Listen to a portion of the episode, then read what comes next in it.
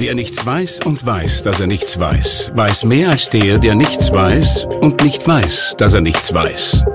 Wenige wissen, wie viel man wissen muss, um zu wissen, wie wenig man weiß. Was Sie wissen sollten, das liefern Ihnen täglich die Salzburger Nachrichten. Salzburger Nachrichten, wenn Sie mehr wissen wollen. Herzlich willkommen bei einer neuen Podcast-Folge. Im Gespräch mit unserer heutigen gefragten Frau dreht sich alles um Roboter und was Menschen von ihnen lernen könnten. Die gefragte Frau. Ein Podcast der Salzburger Nachrichten. Ich bin Katharina Mayer und bei mir zu Gast ist heute Nicole Mirnig. Herzlich willkommen. Hallo. Nicole, du bist Expertin für Roboter. Eigentlich hast du aber Kommunikationswissenschaft studiert. Wie bist du denn zu den Robotern gekommen? Erzähl mal. Also das geht schon ganz weit zurück in meine Kindheit. Ähm, ich bin in den 80er Jahren groß geworden und da gab es eine Band Kraftwerk, vielleicht erinnern sich manche. Und da gab es ein Lied, Wir sind die Roboter. Und in meiner Familie gibt es da eine Anekdote, wo ich angeblich, ähm, so keine Ahnung, drei, vier Jahre alt, im Roboter-Stil durch die Wohnung marschiert bin und dieses Lied gesungen habe. Deswegen habe ich dann von meinen Eltern einen Roboter geschenkt bekommen. Und das war eigentlich ein, ein ganz ein tolles Spielzeug, das hat mich sehr fasziniert und diese Faszination ist mir eigentlich geblieben. Andere bekommen Puppen geschenkt und du einen Roboter. ja, also haben deine Eltern auch irgendwie was damit zu tun gehabt oder war das eben wegen diesem das ja. war wegen dem Vorfall, aber auch, also ich komme eigentlich aus einer sehr techniklastigen Familie. Also mein Vater ist äh, Maschinenbauer, da ist immer schon viel mit Metall gearbeitet worden bei uns. Ich habe zwei Brüder, die auch eigentlich mehr in dem Bereich unterwegs sind. Also mhm. ein bisschen habe ich schon die Wiege gekriegt. Was fasziniert dich so an Robotern? Das sind einfach tolle Geräte, die die heutige Zeit ähm, widerspiegeln, die vieles können, vieles auch nicht können. Das fasziniert mich dann auch wiederum. Ähm, ja, man kann einfach viel damit machen. Man lernt in der Interaktion mit Robotern auch sehr viel wieder über den Menschen. Finde ich auch sehr spannend. Also es gibt immer einen Rückkanal. Ja, ich finde es einfach spannend von vorn bis hinten. Wie das ist mit Robotern und Menschen, da werden wir dann gleich noch ähm, dazu kommen. Äh, vorher vielleicht damit wir das klären. Also ähm, ich bin eine absolute Roboterleihe und ich stelle mir einen Roboter so vor, wie man ihn aus Science-Fiction-Filmen kennt. Irgendwie so ein so ein R2D2, der herumrennt oder irgendein menschenähnliches äh, ja, Geschöpf, das halt mit komischer Stimme spricht. Aber das ist natürlich nicht, nicht alles. Also das sind ja nicht die einzigen Roboter. Was versteht man jetzt eigentlich, für Laien erklärt, unter einem Roboter? Also was, was fällt da rein oder was fällt da nicht rein? Naja, es ist so wie vieles Definitionssache. Also ich kann den Begriff jetzt sehr weit fassen und alles Mögliche darunter verstehen, kann ihn enger fassen. Ähm, die Frage ist oft, braucht man eine Verkörperung oder nicht? Also ist jetzt ähm, ein System, das nicht physisch präsent ist, also ein Chatbot oder Alexa, die jetzt vielleicht in einem dosenähnlicheren Gerät verbaut ist, Will ich das nur als Roboter sehen, ja oder nein? Also für manche ist diese Verkörperung richtig, für manche nicht. Ähm, ich würde jetzt gar keine klare Definition nennen, weil die gibt es nicht. Mhm. Ich spreche auch ganz gern äh, von, von sozialen Systemen. Also ich beschäftige mich speziell mit sozialen Robotern. Das sind Roboter, die eben dazu gedacht sind, dass sie direkt mit Menschen zusammenarbeiten, also nicht irgendwo autark in einer Fabrik irgendwas wegsperrt alleine machen, sondern Systeme, die direkt mit Menschen zusammenarbeiten. Und das kann dann alles Mögliche sein, was eine Schnittstelle zum Menschen hat. Und du beschäftigst, beschäftigst, dich auch weniger mit den technischen Aspekten von Robotern, sondern mehr mit deren Verhalten, oder? Mit deren Verhalten und mit deren Wirkung auf Menschen, also mit, mit wirklich mit der Schnittstelle zwischen dem technischen Ding und dem Menschen. Was passiert da dazwischen? Äh, Kannst du da ein paar Beispiele nennen oder das konkret ein bisschen beschreiben, womit du dich da beschäftigst in dieser Interaktion zwischen Menschen und Robotern? Na, das Ziel ist eigentlich immer jenes, die Technologie für den Menschen, ähm, ich sage jetzt zusammengefasst, besser zu machen. Besser ist immer ein bisschen so ein ungünstiges Wort, weil besser kann viel sein. Gell? Besser mhm. kann sein, angenehmer, schöner, verständlicher, kann eigentlich alles sein. Mhm. Ähm, und diese Dinge liegen mir halt sehr am Herzen, dass wir Technologien schaffen, die für den Menschen gut sind und dem Menschen zuträglich sind und nicht umgekehrt. Weil es ist sehr oft so, dass eine technologische Errungenschaft äh, gebaut wird, präsentiert wird und uns dann hingeknallt wird als Menschen und wir verwenden die halt dann so, wie sie funktioniert, egal ob das jetzt für uns gut ist oder nicht. Und dem möchte ich ein bisschen gegensteuern. Auch Roboter machen Fehler. Das ist ähm, eines deiner Erkenntnisse oder Dinge, die du eben rausgefunden hast in den letzten Jahren. Du warst da auch ähm, groß in den Medien vor ein paar Jahren, beziehungsweise hast du vor kurzem bei einem TED-Talk äh, darüber gesprochen. Wie kann man sich das vorstellen? Inwiefern machen Roboter Fehler? Grundsätzlich ist es so, dass Technologie mal, in fast allen Fällen nicht so funktioniert wie intendiert. Das heißt, es passieren immer irgendwelche Fehler. Genau.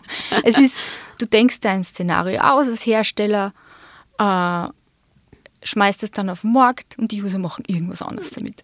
Aha, ich glaube, das können ganz viele bestätigen von uns. ich denke nur dran, wenn der Computer wieder mal genau. nicht geht oder wenn ich irgendeine App nicht äh, check oder so. Ja. Mhm. Genau. Und man stellt sich natürlich als, als als Forscher, man stellt sich immer irgendein perfektes Szenario vor, das aber eigentlich selten so eintritt.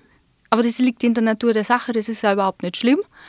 Ähm, ja, und da war ähm, einfach mal unsere Idee, jetzt schauen wir uns halt einmal an, was passiert denn bei solchen Fehlern und haben dann mal angefangen, Fehler zu analysieren. Ähm, haben festgestellt, es gibt im Prinzip zwei Arten von Fehlern, die in der Mensch-Roboter-Interaktion auftreten und haben dann mit diesem Wissen Fehler bewusst nachgestellt und haben dann äh, Menschen am Roboter ausgesetzt, der entweder einen Fehler macht oder eben keinen Fehler macht. Und da haben wir festgestellt, dass die Leute den Roboter, der Fehler gemacht hat, lieber mochten als den perfekten Roboter. Und das war dann so ein tolles Ergebnis eigentlich, weil man stellt sich immer vor, es muss alles perfekt funktionieren, aber na, ähm, wir funktionieren ja auch nicht perfekt. Das heißt, Roboter, die Fehler machen, sind sympathischer. Wahrscheinlich kann man das daraus schließen, ja. Also im, im Endeffekt haben wir einen ähm, psychologischen Effekt nachgestellt oder nachgewiesen bei Robotern, der schon in den 60er Jahren bei Menschen ähm, diagnostiziert, kann man das jetzt sagen, wurde, mhm. ähm, der sogenannte Pratfall-Effekt. Und der besagt, dass wenn ähm, ein menschliches Gegenüber zu perfekt ist, dann vergrößert es den Abstand zu mir selbst, weil ich mir dann meiner eigenen Fehler wieder mehr bewusst werde und dann nehme ich das Gegenüber, das ja so perfekt ist, als eher ein bisschen unsympathisch wahr. Mhm. Und das ist dann eigentlich nicht so gut. Ne? Wenn man dann ab und zu mal so sympathische Hopperlas, wenn einem die passieren, dann ist man menschlicher und dem anderen näher. Und das funktioniert bei Robotern genauso. Und das ist toll mhm. eigentlich. Das kann man sich dann ja zunutze machen. Das heißt, wir sollten eigentlich ein bisschen uns was von den Robotern abschauen, oder? Weil wir leben doch schon in einer sehr perfektionistischen Welt, habe ich den Eindruck. Ja, ich denke, das ist manchmal schon so. äh, können Roboter Humor haben?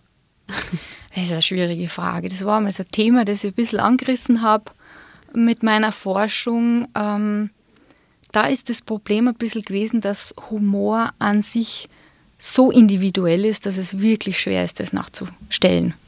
Mhm. Ähm, die Logik hinter Humor was findet eine Person witzig und die andere vielleicht nicht, die, die ist so, da, es gibt eigentlich fast keine Logik dahinter. Ne?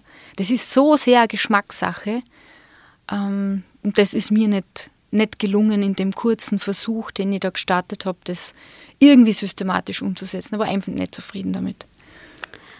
Man geht eigentlich davon aus, dass Menschen und Roboter in Zukunft zusammenleben werden bzw. koexistieren werden. Wie sieht denn ein solches Zusammenleben aus und auf was müssen wir achten? Na, hoffentlich positiv. Das wäre jetzt mal das Allerwichtigste. ähm, speziell würde ich darauf achten wollen, dass der Mensch immer im Mittelpunkt und im Fokus steht. Also die, die Technologie darf da nie irgendwie ähm, wichtiger sein als der Mensch. Also die Technologie und Roboter sollten uns immer irgendwo begleiten und unterstützen, aber nie irgendwie dominieren. Das ist ganz mhm. wichtig. Mhm. Ähm, ja, und es soll einfach ein angenehmes Zusammenleben sein und kein aufgezwungenes. Ich bin auch kein Freund davon, alles zu ähm, technologisch zu unterstützen. Also es gibt auch Dinge, die sollen offline stattfinden. Mhm. Ähm, das ist mir auch persönlich sehr wichtig. In welchen Bereichen macht es denn gesellschaftlich gesehen Sinn, Roboter einzusetzen oder eben wo macht es weniger Sinn? Das ist eine schwierige Frage. Das muss man sich, glaube ich, von Fall zu Fall anschauen. Also wo es jetzt wirklich Menschen unterstützt, schwere Arbeiten abnimmt. Ähm, ja, also in der Industrie zum in Beispiel. In der Industrie zum Beispiel, genau. Mhm. Da würde ich es auf jeden Fall sehen. So soziale Geschichten sind oft grenzwertig, ne? weil wenn ich dann ähm, so künstliche Szenarien erzeuge, wo sich dann Menschen immer mehr voneinander entfernen, weil sie eh mit der Technologie mehr interagieren. Keine Ahnung, der Klassiker, es sitzen alle im Bus und schauen auf ihr Handy und keiner redet mehr miteinander. Mhm. Das ist vielleicht auch nicht die richtige Tendenz. Also ein gutes Mittelmaß zu finden, glaube ich, wird eine Herausforderung werden die nächsten Jahre und Jahrzehnte. Gibt es auch private Bereiche, wo wir ähm, mal einen Roboter haben werden? Ich weiß nicht, der Roboter, der für uns die Fenster putzt oder so, den hätte ich zum Beispiel gern.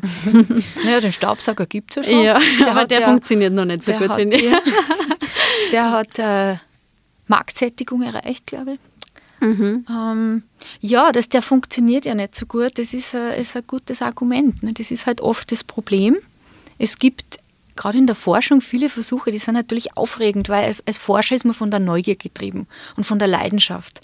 Man, man will Sachen rausfinden und einfach nicht, selbst wenn ich über das rede, jetzt kriege ich schon Gänsehaut, weil mir die Sachen einfach so interessieren, die ich mache. Mhm. Aber ob dann alles am Ende in einem Produkt landet, ist, ist sicher nicht so. Mhm. Also es gibt viele Dinge, die will man erforschen um des Wissens willen. Einfach zu sehen, wie weit kann ich gehen, was macht Sinn, was macht vielleicht auch keinen Sinn. Das mhm. ist in der Forschung oft mal ein, ein valides Ergebnis, das sagt, no, das hat jetzt nicht funktioniert. Genauso wie das mit dem Humor zum Beispiel. Ja. Das fällt dann aber manchen vielleicht gar nicht so schwer zu akzeptieren, dass das jetzt kein, nicht die bahnbrechende Erfindung ist, beziehungsweise vielleicht doch, aber sie bringt irgendwie keinem was, oder? In dem Moment fällt es dann, glaube ich, schon schwer. Weil man erhofft sich ja schon immer das Bahnbrechende. Aber es muss auch okay sein, einmal rauszufinden, dass man nichts rausgefunden hat. Mhm, mhm. Es gibt ähm, unzählige Fragen, die aufkommen, wenn man äh, irgendwie sich ein Zusammenleben oder eine Zusammenarbeit von Menschen und Robotern sich vorstellt. Ähm, viele ethische, vielleicht viele rechtliche Fragen. Ähm, eine Frage, die ich mir gestellt habe, äh, heute Mittag mit einer Kollegin haben wir darüber gesprochen, was passiert eigentlich, wenn Roboter Menschen verletzen? Also das ist ja irgendwie, äh, gibt's da, hat es immer wieder ein paar Medienberichte gegeben, das ist irgendwie ein Problemfeld, oder? Wenn Roboter und Menschen in der Fabrik zusammenarbeiten und dann sind die Roboter irgendwie, die kann man ja nicht, die sind ja nicht zurückhaltend sozusagen, wenn der Mensch daherkommt, oder? Na, natürlich. Ähm, das ist ein ganz großes Problemfeld. Ähm, die Fälle, die ich jetzt kenne, in dem von dir angesprochenen Fabrikszenario, ähm, das waren aber immer so autarke Maschinen, das sind eigentlich in dem Sinn, wo ich jetzt gesagt habe, soziale Roboter, dann keine Roboter, sondern das sind Anlagen. Und das waren dann Bedienfehler, wo Menschen in die abgesperrten Käfige reingegangen sind und dann zum Beispiel den Totmannschalter nicht betätigt haben. Das heißt, dass der Roboter nicht außer Kraft gesetzt ist. Ähm, sich gedacht haben, na, ich schaue eh nur kurz nach und dann hat jemand von außen, der das nicht gesehen hat, irgendeinen Knopf betätigt und dann ist das Ding halt losgedonnert mit seiner vollen Kraft. Mhm. Ähm, das wäre aber dann eigentlich ein Bedienfehler von einer Anlage. Das kann man bei einer, keine Ahnung, Spritzgussmaschine, wenn ich da meinen Kopf einhalte, auch passieren. Mhm. Kannst du verstehen, dass Menschen eine gewisse Angst vor neuen Erfindungen und neuen Technologien haben? Natürlich, die habe ich auch. Also das mhm. ist, finde ich, das liegt in unserer Natur. Ähm, und, und um nochmal auf diese Fehler und Probleme zurückzukommen, das ist ja ein ganz ein brandheißes Thema. Was ich auch total nachvollziehen kann, sind die autonomen Fahrzeuge. Mhm. Kann man in einer weiteren Definition von Roboter ja natürlich als Roboter ja. sehen. Ähm, und da gibt es ganz große ethische Diskussionen. Was passiert denn bei einem Unfall? Wen, für wen soll sich der Roboter entscheiden, genau, oder? Genau, ja. also gibt es alle möglichen Gedankenexperimente. Also ganz, ganz spannendes zum Beispiel finde ich, ähm, autonomes Auto wird vom Roboter gesteuert und es kommen auf beiden Fahrbahnen ähm, zwar jeweils, also jeweils ein Motorrad entgegen.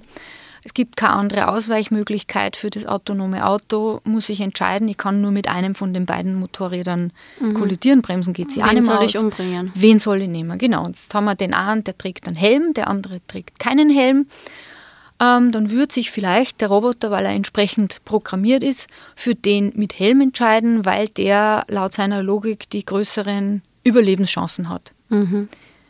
Gut, das ist mal eine Annahme. Dann könnte man aber weiter überlegen, heißt es dann in Zukunft, dass äh, regelkonforme Menschen, also die, die einen Helm tragen, höhere Versicherungsprämien bezahlen müssen, weil sie eher in einen Unfall verwickelt werden als die, die das nicht tun. Mhm.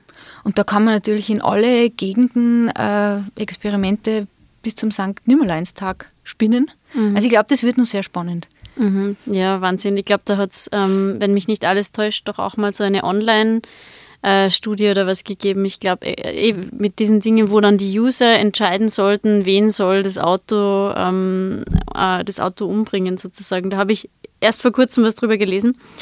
Aber ähm, wie, wie kann man denn äh, verhindern, weil das ist ja eigentlich so die Grundangst von Menschen, oh mein Gott, die Roboter oder die Computer, die äh, werden uns irgendwann beherrschen, die werden die Oberhand gewinnen, die werden irgendwann so intelligent sein, dass sie über das Leben der Menschen bestimmen und nicht mehr umgekehrt. Was, wie kann man da schauen, dass es nicht so weit kommt? Was ist da so deine, deine Einstellung dazu?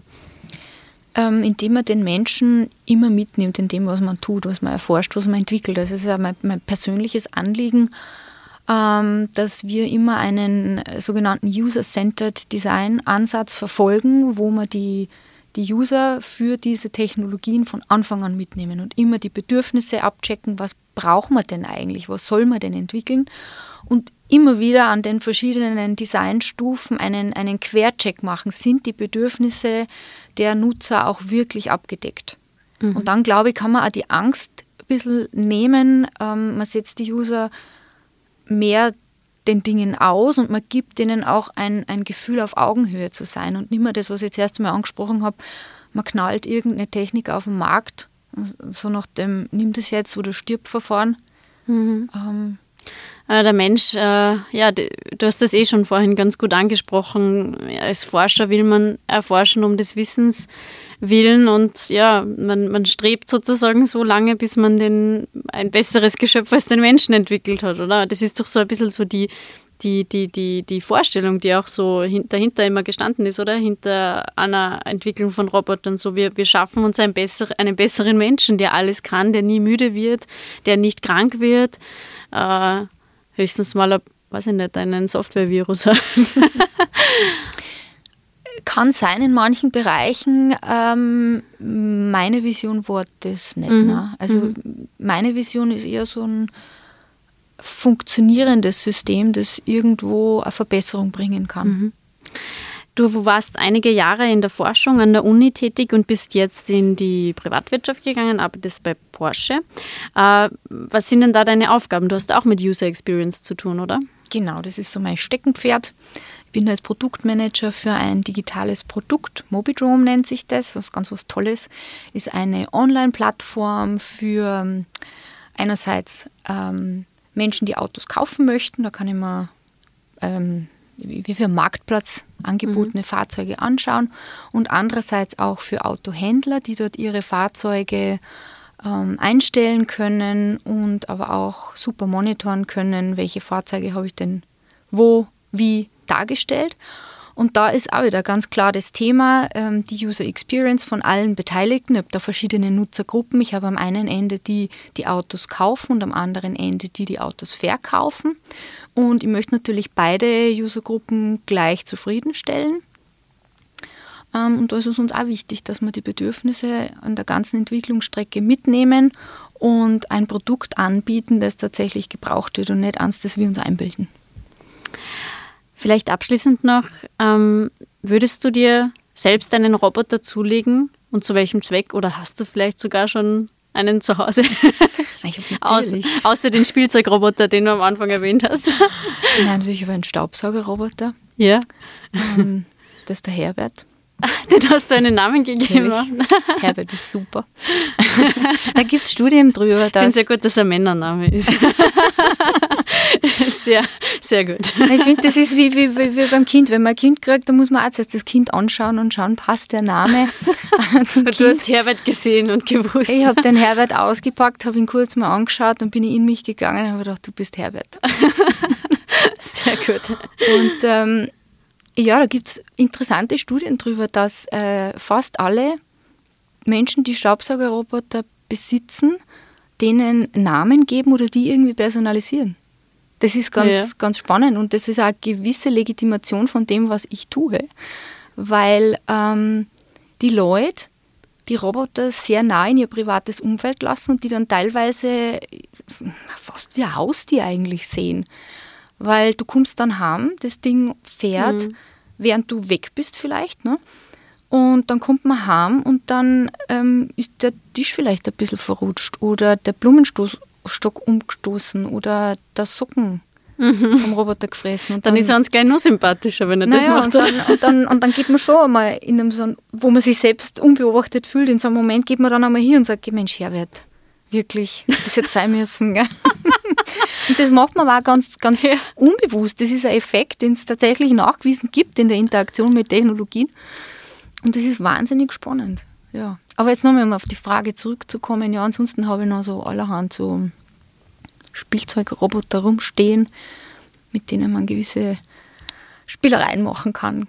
Da gibt's ganz, gibt es ganz witzige Dinge, ähm, die man dann auch immer wieder ein bisschen so zu Selbstforschungszwecken einsetzen kann. Solche Dinge mag ich ganz gerne. Also die Faszination an Robotern lässt sich nicht los. Ja. Sehr schön. Ja, dann sage ich vielen Dank für das Gespräch, Nicole, und für die spannenden Einblicke in deine Arbeit. Sehr gerne. Ich habe mich gefreut. Und wenn ihr mehr über Nicoles Arbeit erfahren wollt, dann findet ihr entsprechende Links ähm, auf www.sn.at slash podcast. Ich sage danke fürs Zuhören und bis zum nächsten Mal. Das war ein Podcast der Salzburger Nachrichten. Redaktion Katharina Mayer und Sabrina Klaas. Wenn Sie mehr wissen wollen, finden Sie uns im Internet unter www.sn.at.